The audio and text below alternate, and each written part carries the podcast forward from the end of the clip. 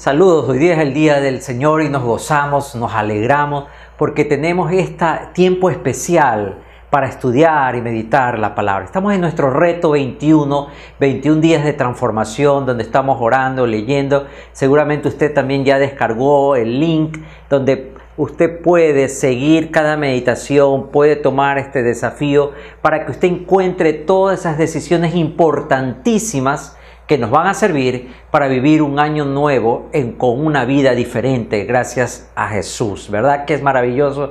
¿Se ha puesto a pensar usted cuántas veces nos equivocamos, hacemos grandes errores y decimos, ¿cómo Dios me hubiera hablado? ¿Cómo Dios me hubiera advertido para que no hiciese o tomase esa decisión? ¿Cómo hubiera sido mejor que Dios me hubiese mandado como un mensaje, un, WhatsApp? A mi vida y me hubiera dicho, Samuel, por ahí no, no te juntes con ellos, no compres esto, todo esto te va a salir mal. ¿Sabe? Este no es un problema nuevo. Siempre lo han tenido los cristianos, porque somos bombardeados con muchas cosas que creemos que están bien o creemos que están de parte de Dios y son tentaciones que vienen a nuestra vida y tratan de robarnos el gozo de la salvación, el gozo del servicio, el gozo del compromiso fuera sencillo que Dios estuviese con un gran cartel diciendo, mira a la derecha, detente, bájate, ¿verdad? Pero no sucede eso. Y podemos ver esta lucha, también la encontramos en el libro de Éxodo, en el capítulo 33, con Moisés. Moisés es un gran hombre de Dios que ha tenido que aprender las consecuencias de equivocarse, las consecuencias de hacer las cosas a su manera y en su tiempo. A Moisés le ha costado casi toda su vida entender que tiene que escuchar a Dios. Y eso es algo que hoy día vamos a pensar un poco. Vámonos a Éxodo, aquí en la palabra de Dios, capítulo 33, verso 12 y 13. Y dijo Moisés a Jehová, mira, Tú me dices a mí, saca este pueblo, y tú no me has declarado a quién enviarás conmigo. Sin embargo, tú dices, yo te he conocido por tu nombre, y has hallado también gracia en mis ojos. Ahora pues, si he hallado gracia en tus ojos, te ruego que me muestres ahora tu camino, para que te conozca y halle gracia en tus ojos. Y mira que esta gente es pueblo tuyo. El gran líder del Antiguo Testamento está siendo atacado por la indecisión, está siendo atacado por la duda. Moisés quería una señal clara y visible de saber que Dios lo estaba respaldando. Y antes de ser duros como Moisés, no hemos estado en el mismo lugar, que dudamos de que si estamos o no cumpliendo la voluntad de Dios. Él quería un presagio, un gesto celestial, él quería algo en el firmamento, él quería algo sobrenatural, él quería que sucediese algo que supiese esto es de Dios, esto viene claramente de Dios. Pero hagamos un poquito de historia.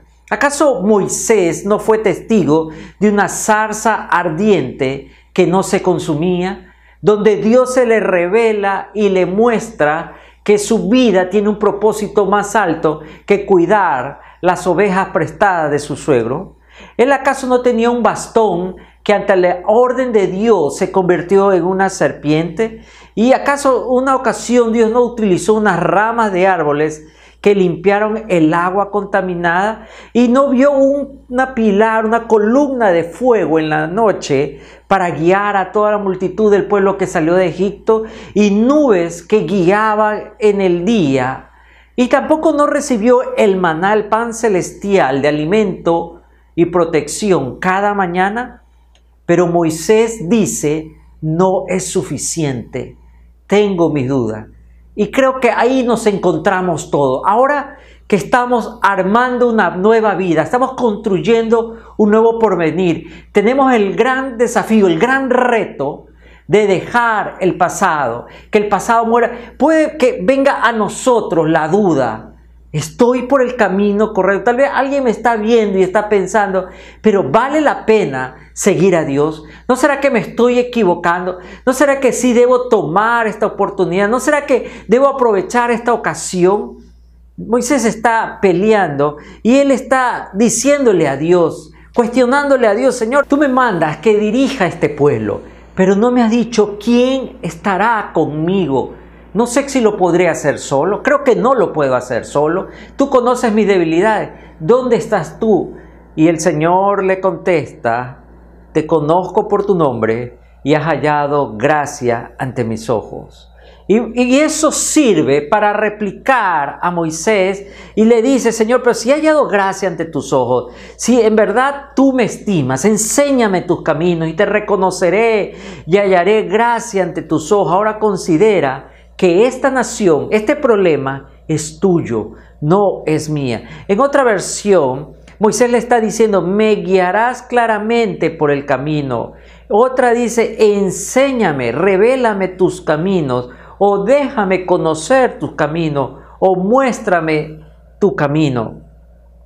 ¿No es verdad que todos necesitamos estar claros si lo que estamos haciendo es lo correcto? Si lo que estoy pensando, si la carrera que he tomado, si el trabajo que me voy a involucrar, si la compra que voy a hacer, si el viaje que estoy planificando es lo correcto. ¿Sabe? Hoy más que nunca, la pandemia nos dio una gran lección. Le enseñó a la humanidad que la humanidad no es omnipotente, que los planes de los hombres no son eternos, que todo se puede venir abajo en un abrir y cerrar de ojo. Y esto nos ha dolido y ha removido nuestra autosuficiencia. Hoy estamos hambrientos de orientación. Estamos acostumbrados hoy como un gran rebaño esperando las indicaciones de las autoridades para saber cómo vamos a desarrollar nuestra vida.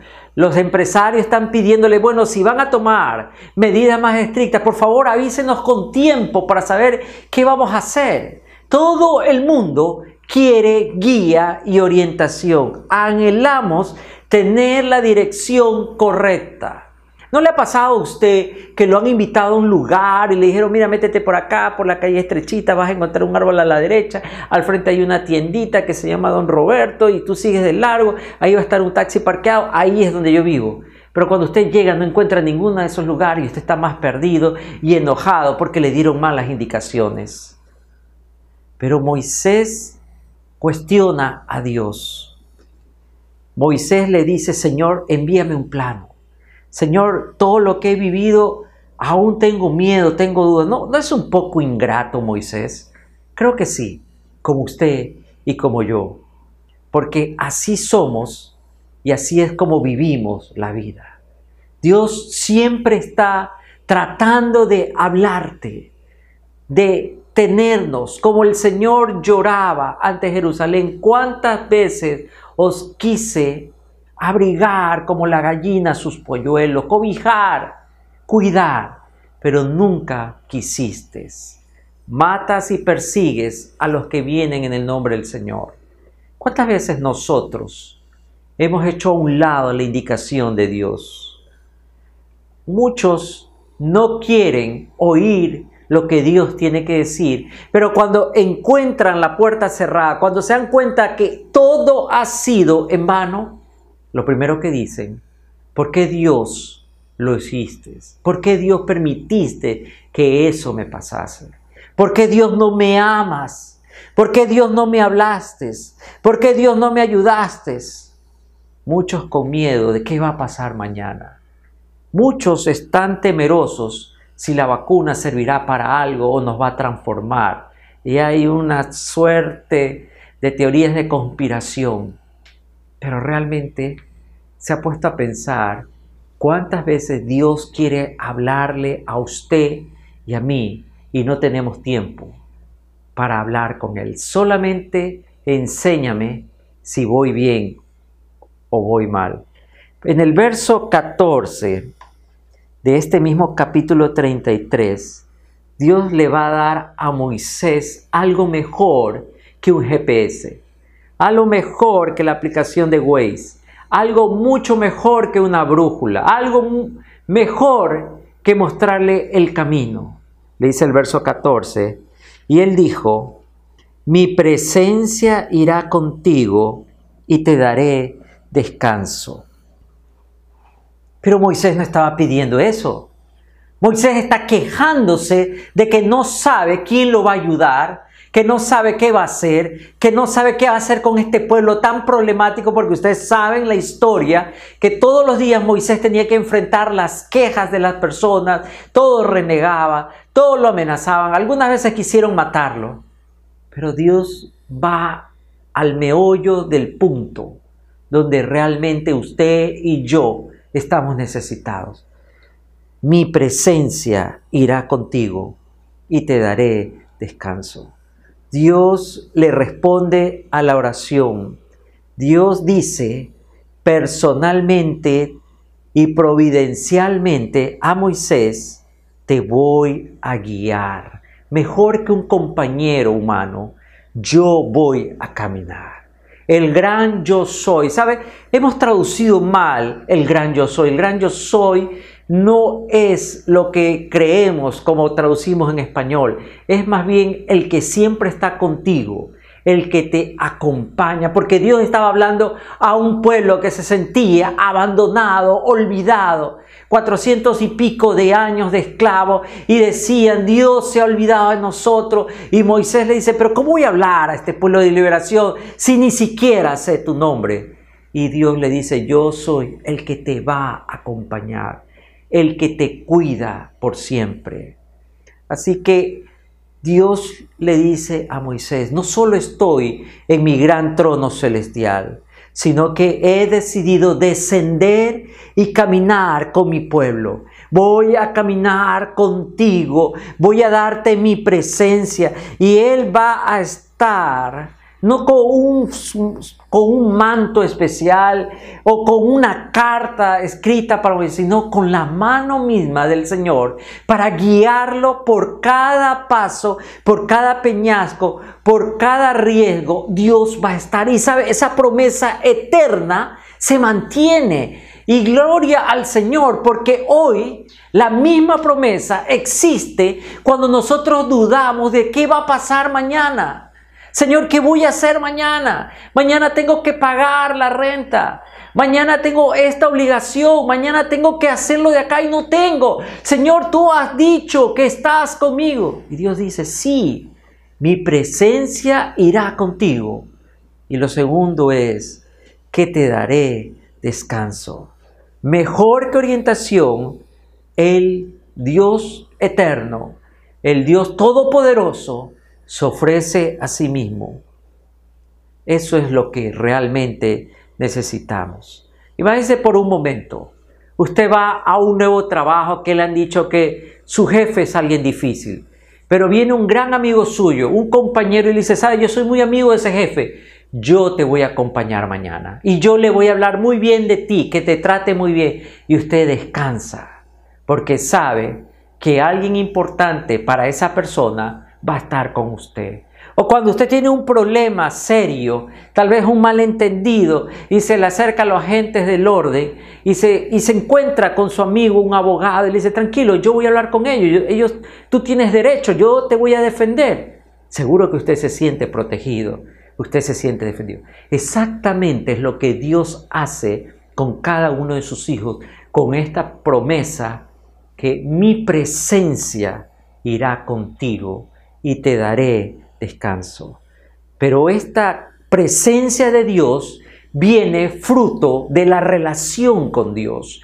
No es una presencia de una visita, es de alguien que es amigo, conocido. Dios quiere guiarnos en cada paso de nuestro viaje, no solamente cuando gritamos, no solamente cuando nos quebrantamos, sino cada día, cuando usted cierra los ojos y se levanta al día siguiente, Dios ya está actuando y viviendo. Y lo mejor caminando con nosotros en esta relación maravillosa. Pero esto es precisamente lo que Moisés había olvidado. Moisés quería una solución a su problema y se había olvidado que Él ya tiene la fuente de todas las soluciones. Él ya tiene el gran ayudador. Él ya tiene ese Dios que está con nosotros. Y esto es algo que nos recuerda en el verso 11. Y en Éxodo 33, 11 nos dice, y hablaba Jehová a Moisés cara a cara, como habla cualquiera a su compañero. Moisés era amigo de Dios. Él tenía una intimidad con Dios, pero la intimidad del lado de Dios era perfecta, pero del lado de Moisés era imperfecta. Él no se merecía, él no era talentoso, él no era poderoso, pero Dios amaba a Moisés a tal punto que le hablaba. Y Dios se extraña que Moisés no puede entender esa confianza que él ha depositado. ¿Por qué le cuesta a usted creer que Dios lo quiere ayudar? ¿Por qué está luchando en su corazón si no podrá salir de este lío en que se ha metido? Si Dios no podrá hacer algo sobrenatural ante su clamor, ante su petición, ante su dolor, ante lo que está pasando, enfrentando su familia, ¿por qué duda? Si Dios nos ama. Nos ama a tal punto de que Dios encuentra en la debilidad de Moisés el espacio para poder una vez más decirle esta gran verdad que se ha vuelto una promesa de gozo y triunfo. Mi presencia irá contigo. Moisés era una persona real que se encuentra con ese Dios sobrenatural para sentir el cuidado y la dirección que Él necesitamos. Así que si queremos conocer la voluntad de Dios, y esto es lo clave aquí, debemos llegar a conocer a Dios. ¿Me escuchó bien? Si queremos conocer la voluntad de Dios, debemos llegar a conocer a Dios. Por eso Dios podía hablar con Moisés. Moisés conocía a Dios, pero a veces se olvidaba como ser humano. Caía y se deprimía se sentía indefenso, se sentía débil, pero Dios le recordaba cuánto Él lo amaba. Y esa es la señal importantísima que está buscando. En tercer lugar, podemos ver aquí que esta relación le trae beneficios a Moisés. Hoy que nos encanta cuando compramos algo, ¿qué me van a dar? ¿Qué consigo con esto? ¿Cuál es la garantía? ¿Qué beneficios tengo? O cuando yo recibo algo, quiero todo el paquete, espero eso y nos hemos acostumbrado que todo lo que pueda tener, lo quiero tener ahora. Y sabe, nos hemos olvidado que caminar con Dios trae un beneficio. En primer lugar, somos compañeros con el mejor guía, somos compañeros con aquel ser que lo sabe todo. Mi presencia irá contigo. Él caminará conmigo y Él hablará conmigo. Y me dice que yo soy suyo y la alegría que compartimos mientras nos quedamos allí, nadie más ha conocido nunca, dice el viejo himno. Independientemente de mi condición o circunstancia, Dios está con nosotros. Él es mi compañero. El Dios del universo camina conmigo. Ya no voy a andar con miedo, con temor. Mis pies no van a dudar. No me voy a levantar con la inseguridad de lo que va a suceder mañana o lo que el hombre diga o quién será el presidente de mi nación. Porque mi Dios ha prometido y me ha dicho que su presencia irá conmigo. Tenemos la palabra de Dios para cada uno de nosotros. segundo lugar, el beneficio que encontramos en esta relación es hallaré descanso. Yo os haré descansar. Este descanso es el descanso del viajero atribulado, ajetreado, estresado. Es un descanso que llego a la profundidad del ser, de saber que aquello que quería se logró, aquello que estaba luchando lo conseguí. es el descanso de saber que todo está en las manos del Señor, que no tengo que estar tocando más puertas buscando favor en el hombre, porque sé que mi Dios, su presencia, me dará descanso. ¿No es motivo para darle gloria al Señor? ¿No es suficiente motivo para poder levantarme y decirle, Señor, te amamos porque tú eres maravilloso? porque tú nos cuidas y nos traes tu descanso. Ese descanso hace que nosotros podamos encontrar la mejor dirección para ir, porque cuando uno está estresado, cuando uno está cansado, ahora que estamos viviendo esto de tiempo de ayuno, seguramente levantarse, ir al trabajo, comienza esta, este dolor, esta debilidad por, por no comer lo suficiente, ¿verdad? y todo nos cuesta un poco más, pero cuando logramos llegar al momento en que podemos servirnos algo de alimento, hallamos descanso. El corazón hambriento y debilitado de Moisés halló por fin descanso. El otro día, en estos días de lluvia que hemos tenido en nuestra ciudad, pude ver a un pajarito acurrucado en un árbol mientras caía una lluvia fuerte.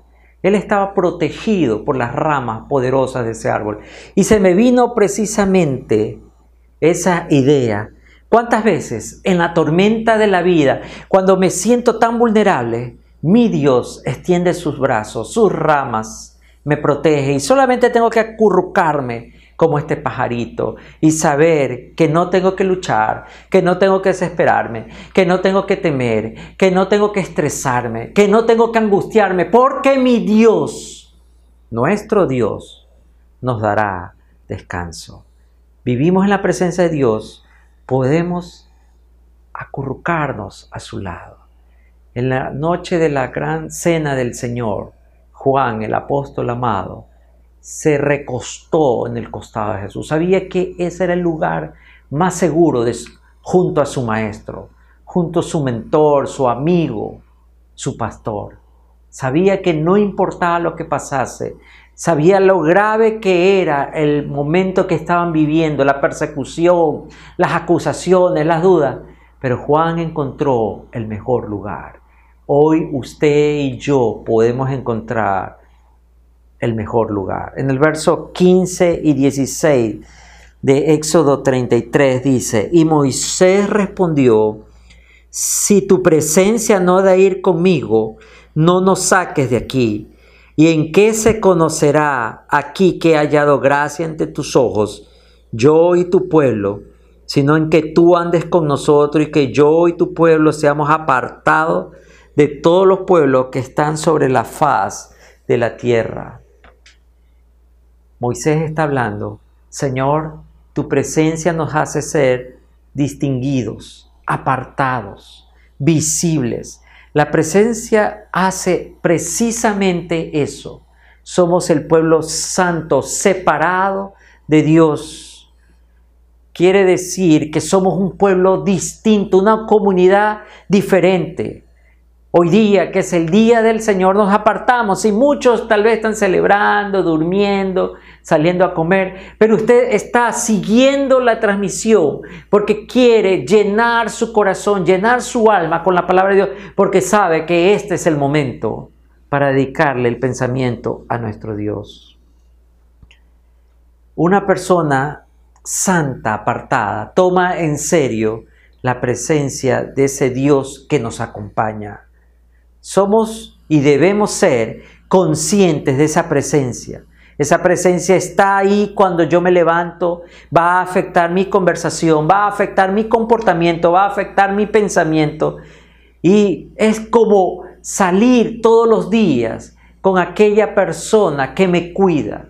Es como que sentarme a la mesa con aquella persona que me ama. Es esa precisamente lo que Moisés le está diciendo. ¿Sabe? En la versión Biblia libre, en 1 Pedro 1.17, el apóstol decía, puesto que ustedes le llaman Padre y reconocen que Él juzga a todos de manera imparcial, basado en sus obras, miren esto lo que dice esta versión, tomen en serio su vida aquí en la tierra, guardando reverencia hacia Él. El consejo del apóstol Pedro es, tomen en serio su vida aquí en la tierra. Mucha gente juega a ser la iglesia, juega a ser cristiano cuando le conviene. Todos se llaman hermanos, pero realmente será o seremos hijos del mismo Padre, porque vivir para la presencia de Dios nos hace ser personas distinguibles. Jesús nos va a llamar en el Nuevo Testamento sal y luz de este mundo. Y Moisés dice, sí Señor, somos el pueblo visible, apartado. En el verso 17 dice, Jehová dijo a Moisés, también haré esto que has dicho, por cuanto has hallado gracia en mis ojos y te he conocido por tu nombre. Otro beneficio es que somos conocidos por el Señor, conocido por Dios. ¿Se puede imaginar? Si yo le preguntara, si yo fuera a su colegio, ¿cómo lo recuerdan a usted?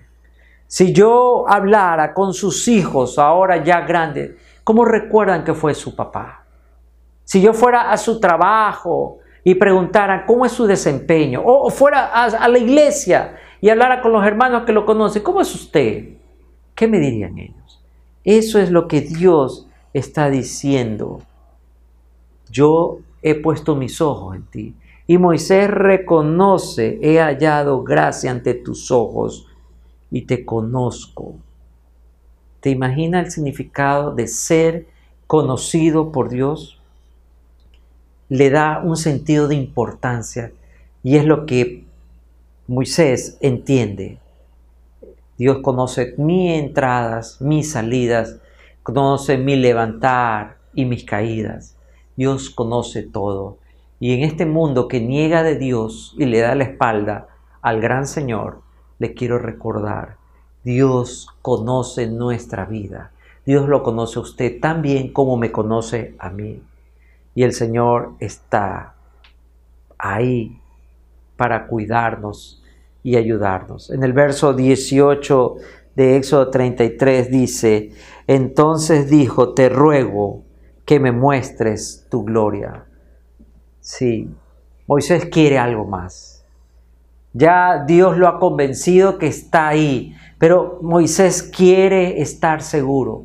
¿Por qué será que siempre somos así? Ya Dios ha hablado, nos ha dado una promesa, la hemos recibido en estos 21 días, pero queremos algo más.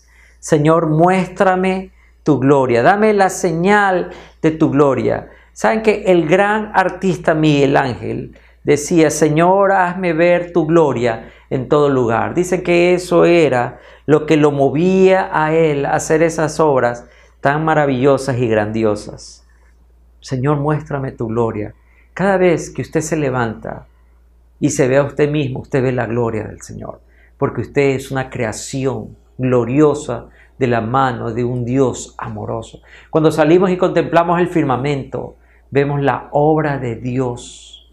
Cuando podemos respirar y cuando podemos ver a la iglesia que se levanta a servir a los desvalidos, a la iglesia solidaria en la pandemia, vemos que Cristo brilla más. La gloria de Dios está a nuestro alrededor. Moisés llegó a comprender, sentir y ver la gloria, pero no la totalidad de la gloria, porque ni un hombre puede ver a Dios. La señal de su bondad. En el verso 19, yo haré pasar todo mi bien delante de tu rostro y proclamaré el nombre delante de tu rostro y proclamaré el nombre de Jehová delante de ti y tendré misericordia del que tendré misericordia y seré clemente para con el que seré clemente. Esa bondad, ese bien es la manifestación, la esencia de un atributo de Dios. Y la bondad de Dios es la experiencia concreta de lo que Dios ha hecho y está haciendo en la vida de Moisés y en su vida. Es decir, que la manifestación de Dios es mostrar todo el bien que le ha dado a usted, todo el bien y a veces que he recibido sin merecerlo. Pero sabe, usted y yo nos olvidamos. Nos olvidamos que vivimos por su gracia, por su misericordia. Y nos olvidamos vez tras vez y clamamos, Señor, dame de tu gloria, dame tu gloria cuando ya hemos recibido la gloriosa vida del Señor Jesús en la cruz, en la cual nos da esperanza, y nos da la oportunidad de recibir el perdón eterno. Y Dios dice, tendré misericordia de quien seré misericordioso y tendré compasión, como dice otra versión, de quien me compadezca. El corazón de Dios es de amor y compasión. Y Dios dice, Moisés, tú has visto mi bien y tú has visto también aquel sello de mi gracia, porque la gracia es algo que usted y yo no podemos explicar. Dios perdona. Cuando el hombre juzga y cierra las puertas, Dios perdona, ama. Dios nos guía y sabe, sucede esto maravilloso. No lo vemos en el momento, sino que después lo descubrimos, que la gracia de Dios estuvo presente ahí. Como que por un momento podemos ver lo que pudo haber pasado, pero Dios no lo permitió. Yo siempre me acuerdo una vez saliendo de mi casa, un gran accidente, un carro voló por un parterre, voló por los aires, casi le cae al carro que yo venía con mi esposa, pero yo solo pude ver en el retrovisor, cuando yo pasé inmediatamente volando ese carro y cayó atrás mío, cómo se hacía pedazo ese carro, seguramente nos hubiera matado a mi esposa y a mí con todo el peso de que voló ese carro. Y solamente puedo pensar en ese momento, ¿qué hubiera sido de mi vida si ese carro nos hubiera caído? ¿Qué hubiera sido de mi familia, mis hijos? ¿Qué hubiera pasado con todo?